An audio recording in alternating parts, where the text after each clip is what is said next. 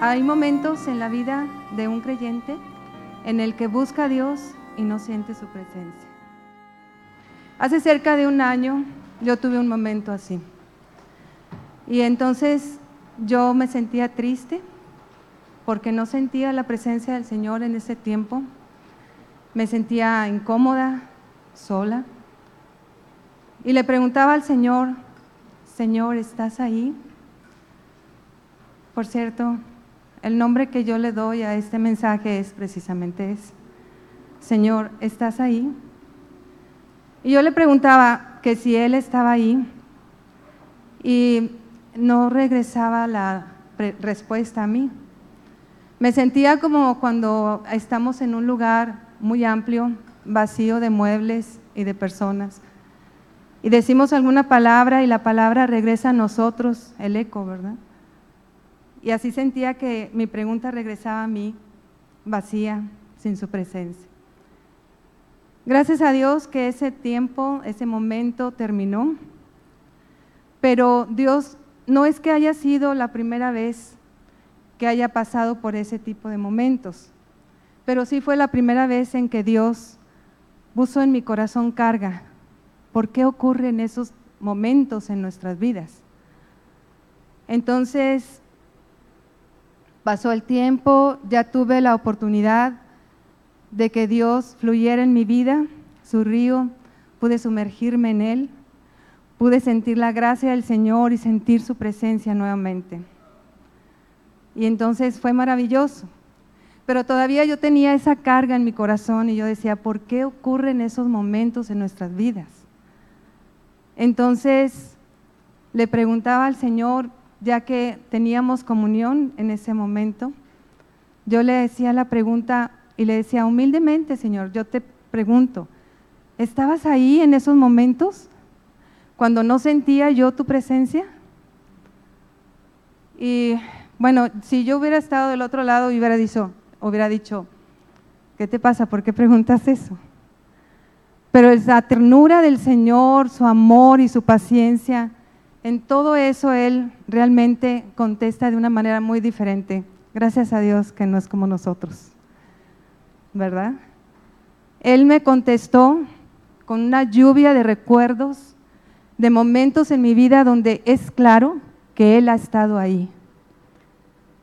Definitivamente.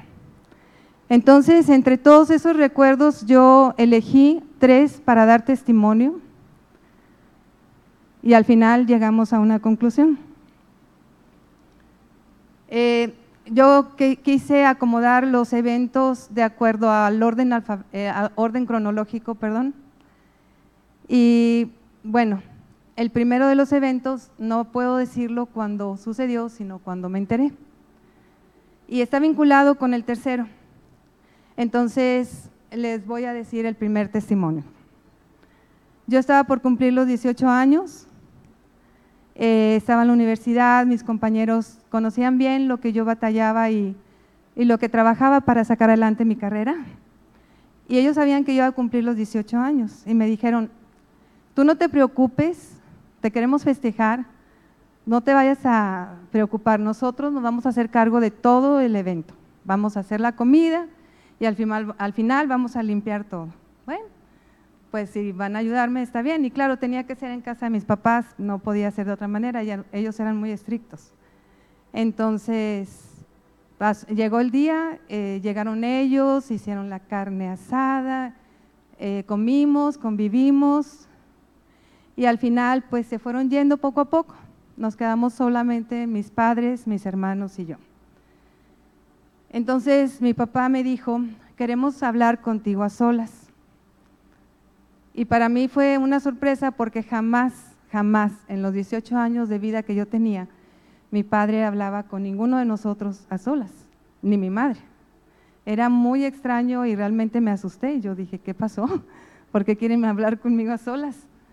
Entonces quisieron que fuéramos a su recámara. Llegamos, me senté en su cama, eh, se sentó cada uno al lado mío y yo creo que ellos pensaban que lo que me iban a decir me iba a desmayar o algo, porque estaban como muy preocupados. Y eso hacía que yo me asustara más. Entonces, eh, empieza mi papá, cuando ibas a nacer, tu mamá se puso muy mal. Entonces eh, la llevé al doctor y la revisó y el doctor le dijo, esto se está complicando. Y me declaro incompetente, necesitan encontrar un doctor que la pueda atender. Y bueno, Dios estaba ahí, hermanos. Encontraron al doctor, atendió a mi mamá y nací yo, gracias al Señor. Y por su pura misericordia, ¿verdad? Porque pues, entonces, pero no era eso solo lo que querían decirme. Ellos estaban ocupados, eh, esperaron a que cumpliera yo 18 años para decírmelo. Ellos me dijeron que fue un embarazo gemelar y que solamente sobreviví yo. Y eso era lo que querían decirme. Entonces, yo lo veo como un testimonio de que Dios estaba ahí y su misericordia estaba ahí. Y como nos decían ahorita en las profecías, ¿verdad? Él no nos deja. Él es, es todo amor y toda ternura el segundo de los testimonios, bueno, este, yo tenía cerca de 13 años y mi abuelita vivía sola. Y a mí me preocupaba mucho que viviera sola y me gustaba estar con ella y cuidarla. Los fines de semana y en vacaciones siempre me iba a su casa. Y mi abuelita veía un programa de recetas y yo creo que eso también me gustaba a mí porque ella quería que yo viera las recetas anotara los ingredientes y que hiciera la receta al día siguiente. Entonces, bueno, pues así lo hacíamos, ¿verdad? La casa de mi abuelita estaba en el centro, bueno, todavía está, en Rayón, entre Hidalgo y Ocampo. Y en la esquina de la casa de mi abuelita había un, un edificio donde había un guardia. Entonces, la casa de mi abuelita estaba, por un lado era el patio y por otro lado eran los cuartos que iba uno tras otro hasta llegar a un cuarto de triques y dentro del cuarto de triques había estaba el baño. Y comento esto porque mi abuelita tenía la cama en la sala y ahí dormíamos ella y yo. Pero era muy extraño. Ahorita yo lo siento extraño, pero en ese tiempo pues yo la obedecía.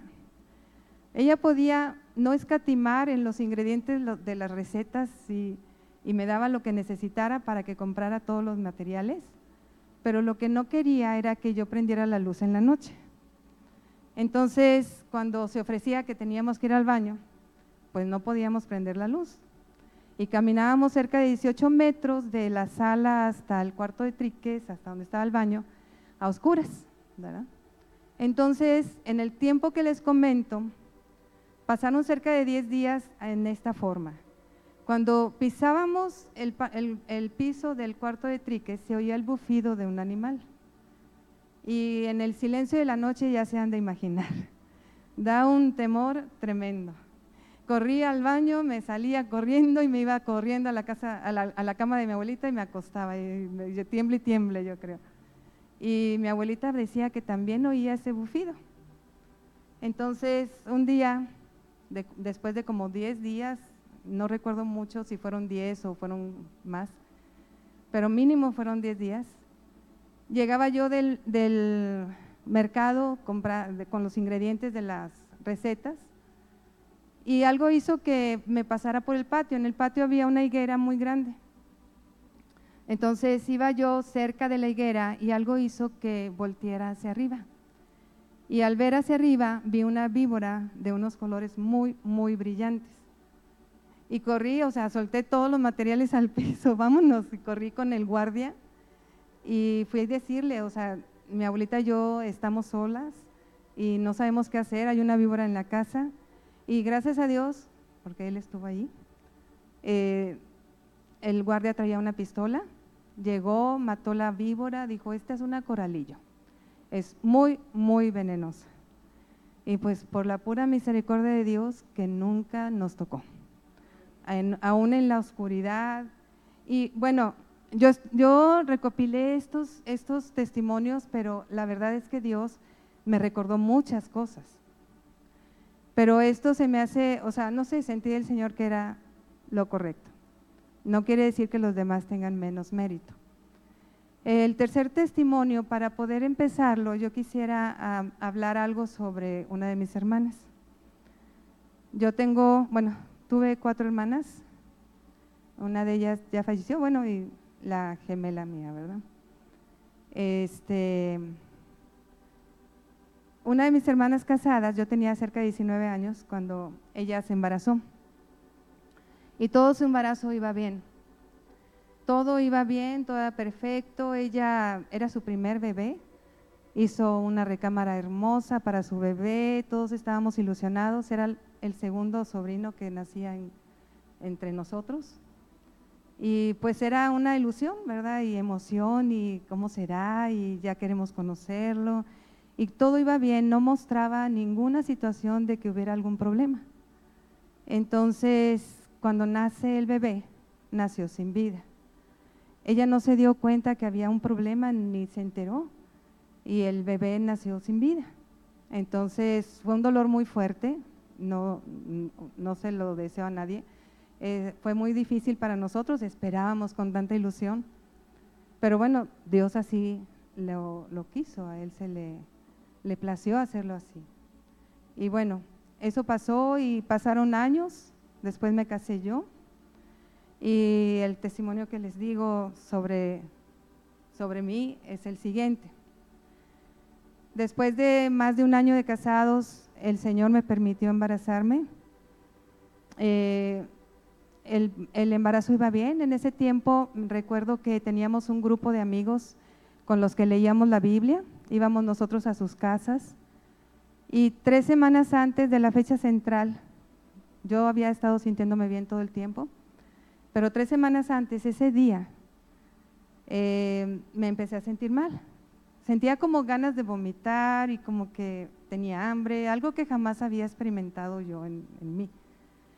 Eh, me sentía rara, entonces cuando llega mi esposo por mí, íbamos a ir hasta la pastora, fuimos hasta la pastora y llega y le digo, no me siento muy bien, pero pues vamos, ¿verdad? Vamos a leer la, palabra del Señor y a ver si me siento mejor. Pero en el camino no me sentía mejor, al contrario, al ir los bordos y todo, me sentía peor y peor y peor. Entonces llegamos a la casa de nuestros amigos y mis amigas me dijeron, tómate un agua mineral y acuéstate, ¿verdad? Y fue lo que hice, me tomé un agua mineral y me acosté.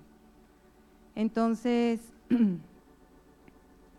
Eh, después de que mi esposo terminó de leer la Biblia con ellos y comentaron, me avisó, ¿verdad? Y ya nos fuimos a casa.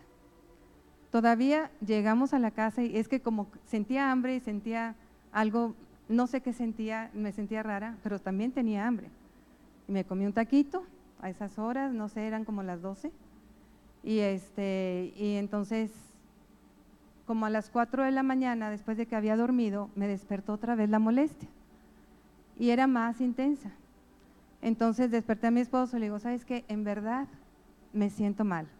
Y si me van a hacer vomitar, pues mejor en el hospital. Ya habíamos pagado el, lugar y todo, entonces, pues vamos al hospital. Bueno, llegamos al hospital y me revisaron, mandaron llamar a mi médico y nos juntó el doctor a mi esposo y a mí.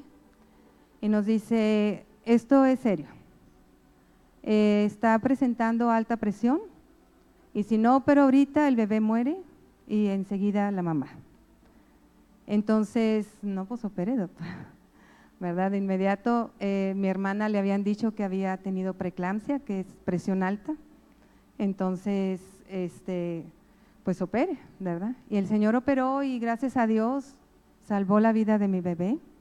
De hecho, le pusimos Daniel porque pensamos Dios lo rescató de la muerte por, la experiencia, ¿verdad? Y les digo que están vinculados porque de alguna manera en la familia ha habido problemas con ese tipo de cosas. Pero Dios ha sido misericordioso y en verdad ha estado ahí. Siempre ha estado ahí y siempre está. Entonces, cuando yo hacía esa pregunta, yo le decía, Señor, sí, siempre estás, pero ¿por qué hay momentos en que no sentimos tu presencia. Si estás ahí, entonces el Señor me recordó un pasaje y me gustaría que lo leyéramos, hermanos. Lucas 10, 38 al 42.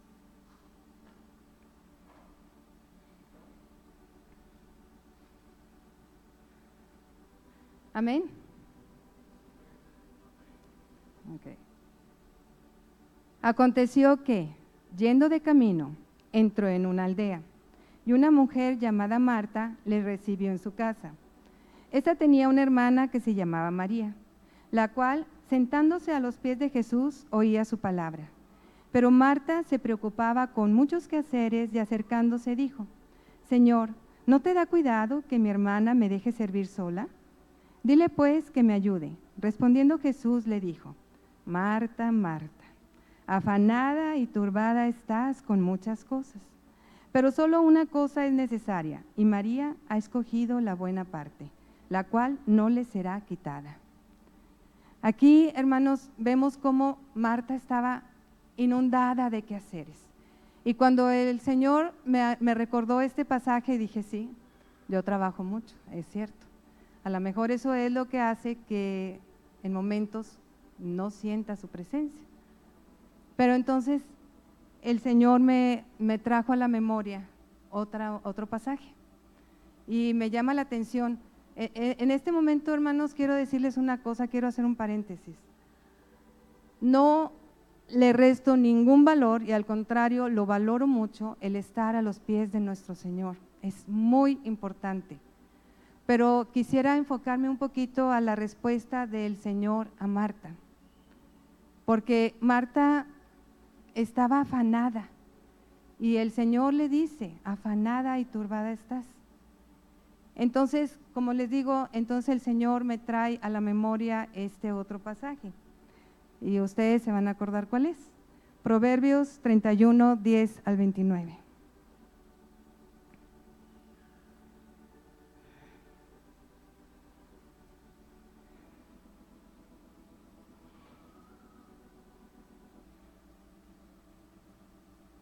Amén, hermanos. Dice, mujer virtuosa, ¿quién la hallará? Porque su estima sobrepasa largamente a la de las piedras preciosas. El corazón de su marido está en ella confiado y no carecerá de ganancia. Le da ella bien y no mal todos los días de su vida. Busca lana y lino y con voluntad trabaja con sus manos. Es como nave de mercader Trae su pan de lejos, se levanta aún de noche y da comida a su familia y raciona a sus criadas. Considera la heredad y la compra y planta viña del fruto de sus manos, ciñe de fuerza sus lomos y esfuerza sus brazos. Ve que van bien sus negocios, su lámpara no se apaga de noche, aplica su mano al uso y sus manos a la rueca. Alarga su mano al pobre y extiende sus manos al menesteroso. No tiene temor de la nieve por su familia, porque toda su familia está vestida de ropas dobles. Ella se hace tapices, de lino fino y púrpura es su vestido. Su marido es conocido en las puertas, cuando se sienta con los ancianos de la tierra. Hace telas y vende y da cintas al mercader. Fuerza y honor son su vestidura, y se ríe de lo porvenir. Abre su boca con sabiduría y la ley de clemencia está en su lengua.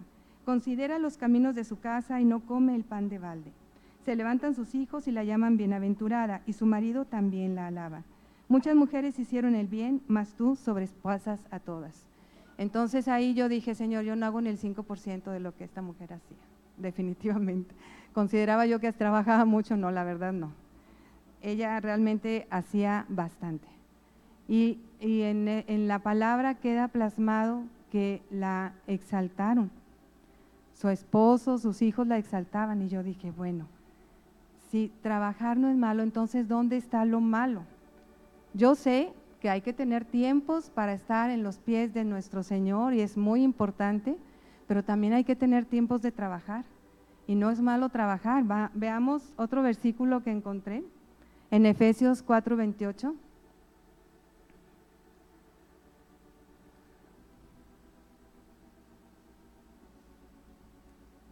Dice, el que hurtaba, no hurte más, sino trabaje haciendo con sus manos lo que es bueno, para que tenga que compartir con los que padecen necesidad.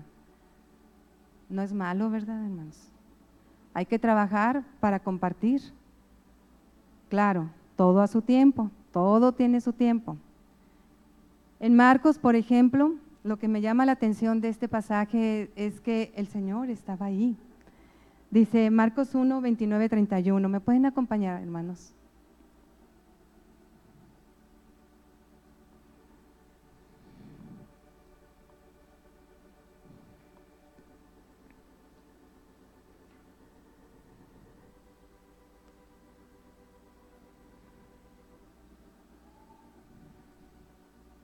Amén, hermanos.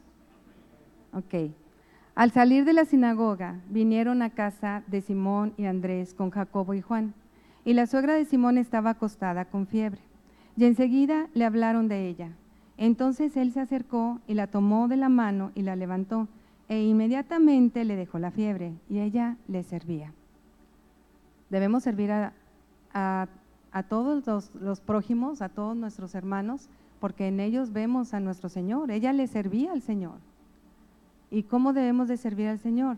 Aquí es donde dije, bueno, ok, el Señor siempre está ahí.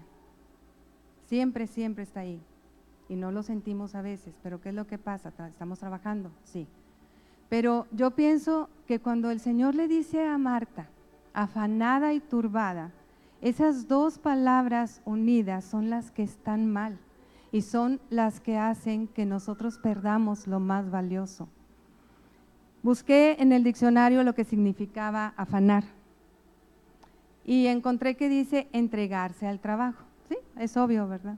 afanarse, estamos siempre afanados, estamos entregados al trabajo, pero de alguna manera también tenemos que dar un buen testimonio, ¿verdad? Tenemos que hacer las cosas bien. Entonces, bueno, pero el problema está en la palabra turbarse, afanada y turbada. Cuando busqué en el diccionario, yo sé lo que es el río turbulento y todo eso, ¿verdad? Pero algo que me llamó la atención en esta definición es que dice interrumpir violenta o molestamente la quietud. Entonces yo entendí que, que lo que es turbar es antónimo de quietud. Entonces, ¿cómo estamos haciendo las cosas es el problema, no que hagamos las cosas. Ese es el problema, cómo las estamos haciendo, con qué actitud las estamos haciendo. Y entonces recreaba yo en mi mente el momento en que Marta estaba ahí con todos los quehaceres, trabaje y trabaje, y María ya a los pies de Jesús. Jesús estaba en la misma casa que Marta y no lo oía. Ella estaba ensimismada en sus problemas. María no me ayuda, mírala nada más ahí sentada, estoy corte y corte aquí, lave y lave los trastes y ella simplemente ahí sentada. Ella no veía ni oía al maestro por estar con esa actitud. Y muchas veces así nos pasa, ¿no? creemos que es injusto, todo lo tenemos que hacer nosotros. ¿Por qué? Nada más nosotros. O no sé, hay muchas cosas que nos inquietan nuestro corazón y entonces nos volvemos afanosos y turbulentos, ¿verdad, hermanos? Y ahí es donde está el problema.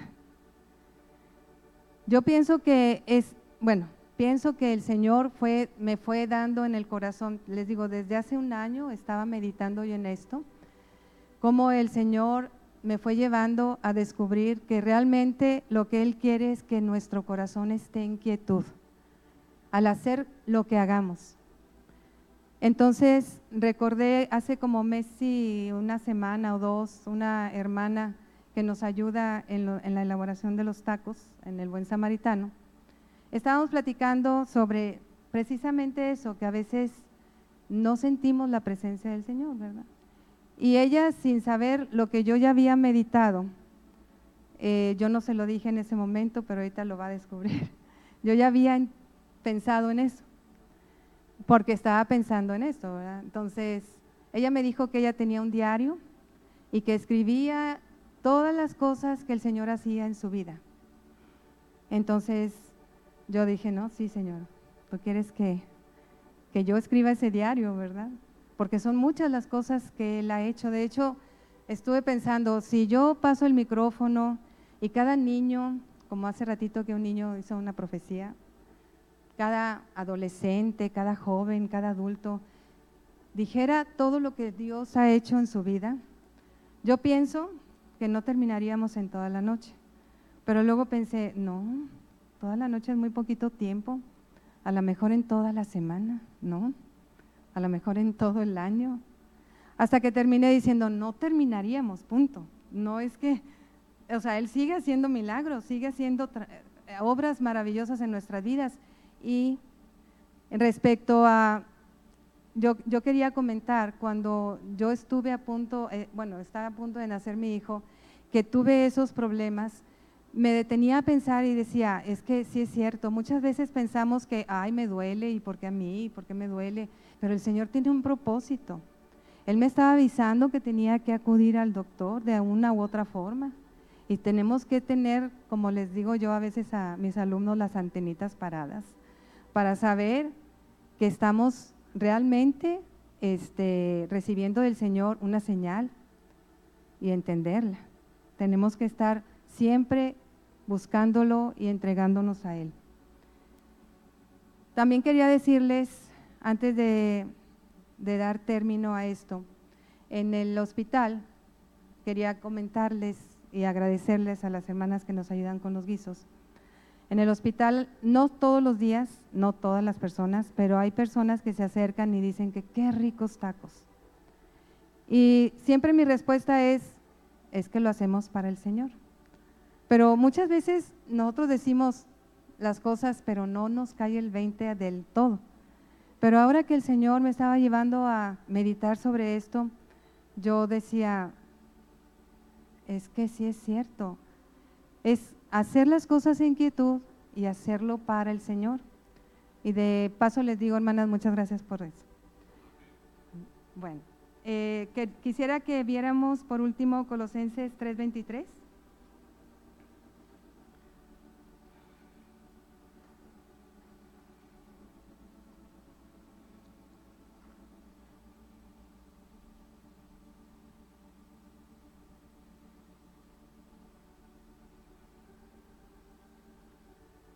Amén, hermanos. Dice, y todo lo que hagáis, hacerlo de corazón, con un corazón quieto. Yo le agregaría, pero no debo agregarle, ¿verdad? Como para el Señor y no para los hombres.